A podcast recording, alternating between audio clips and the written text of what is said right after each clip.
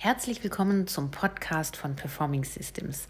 Ich bin Nadine Zott und heute erzähle ich euch meine ganz persönliche Story.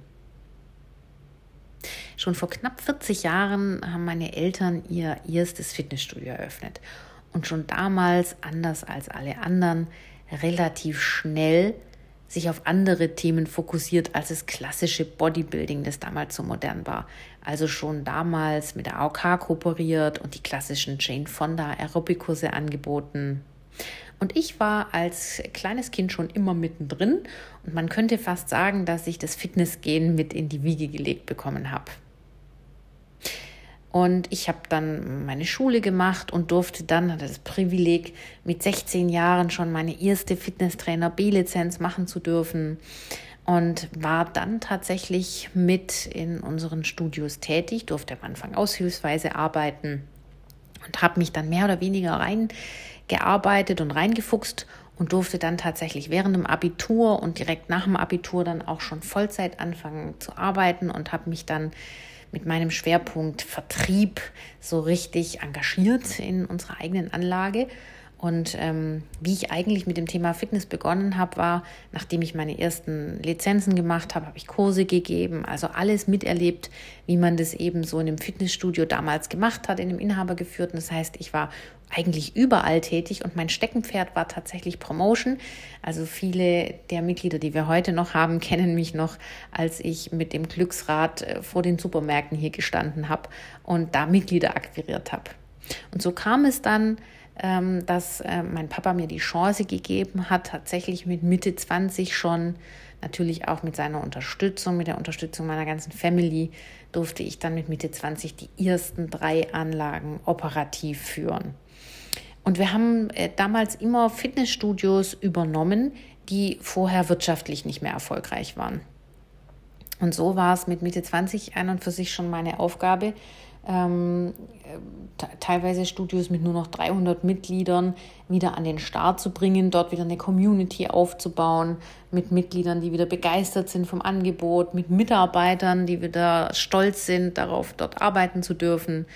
Und ähm, so war es oft die Aufgabe, eben von 300 auf 13, 1400 Mitglieder zu wachsen. Und ähm, mit Ende 20 und, und Anfang 30 waren wir dann schon fünf Clubs, dann sieben Clubs, und äh, so habe ich immer wieder ähm, gelernt und auch ausprobiert, getestet, auch auf die harte Tour gelernt, ähm, wie man einen erfolgreichen Club aufbaut. Marketing, Vertrieb, ein A-Player-Team zusammenzustellen und äh, eben immer besser zu sein als der Wettbewerb. Und das war eine der größten Herausforderungen, der Wettbewerb. Bei uns sind die Discounter wie Pilze aus dem Boden geschossen, immer noch besser, immer noch billiger und natürlich auch zig Vereinsstudios, die einfach auch tatsächlich billiger sein konnten als wir, aber ähnlich geworben haben. Und das hat dann irgendwann auch tatsächlich zu Schwierigkeiten geführt. Denn selbst mit einem guten Team und guten Prozessen und auch mit einem guten Vertrieb, das war schon immer mein Steckenpferd, da hatte ich schon immer großen Spaß dran. Dementsprechend haben wir da auch unsere Prozesse schon immer gut aufgesetzt und äh, die Mitarbeiter da auch immer sehr, sehr gut ausgebildet gehabt. Aber irgendwann haben wir für uns festgestellt, dass es einfach bei diesem Wettbewerb sehr schwierig war, Neukunden zu generieren. Das heißt, wir haben die ganz klassischen Dinge probiert, damals noch Studien gemacht und Freiwillige gesucht und dann waren es vier Gratiswochen und von einer Kampagne zur nächsten und trotzdem immer mit diesem flauen Gefühl im Magen, hätten wir jetzt wohl unsere Mitglieder, unsere Kündigungen wieder auffangen können diesen Monat? Und so habe ich mich tatsächlich irgendwann in der Fitnessbranche nicht mehr wiedergefunden. Bei den zahlreichen Agenturen und Marketingangeboten, die es gab, habe ich einfach festgestellt, wenn ich die bei uns umgesetzt habe am Markt, kam da einfach nichts mehr zurück. Und so bin ich dann in die Industrie und habe mir dort Impulse geholt. Und als ich dort dann von Positionierungsworkshop und zahlreichen Marketing-Coachings habe ich dann tatsächlich Alexander Christiani kennengelernt, einen äh, sehr, sehr erfolgreichen äh, Marketing-Coach im deutschsprachigen Raum, der sich mit dem Thema Storytelling beschäftigt hat. Und mit ihm gemeinsam haben wir ein Konzept entwickelt für unsere Studios, das dazu geführt hat, dass wir innerhalb kürzester Zeit explodiert sind. Also vor allem in den Premium-Clubs haben wir es geschafft, so, so schnell zu wachsen, wie wir noch nie schnell gewachsen sind. Und genau das ist heute unsere Stärke. Wir haben uns ähm, mithilfe dieser Marketing, dieses Marketing-Inputs aus der Industrie ähm, mit unseren sieben Anlagen ganz, ganz klar positioniert am Markt. Auf der einen Seite haben wir selbst Premium-Clubs und da haben wir uns mit einer ganz klaren Nutzenbotschaft im Bereich Gesundheit positioniert. Und mit unseren eigenen Discountern haben wir uns auch im Niedrigpreissegment eine Nische geschaffen und sind dort Marktführer. Das hat sich also verändert. Wir differenzieren uns ganz, ganz klar vom Wettbewerb äh, mit unseren Premium-Clubs. Und im Discounter sind wir im Verdrängungswettbewerb eben einer der stärksten, die da am Start sind, also die stärksten bei uns am Ort. Und das macht uns jetzt heute ähm, so erfolgreich, weil wir in beiden Segmenten vertreten sind, aber auch in beiden Segmenten wissen, wie wir uns äh, positionieren müssen oder haben uns da richtig positioniert.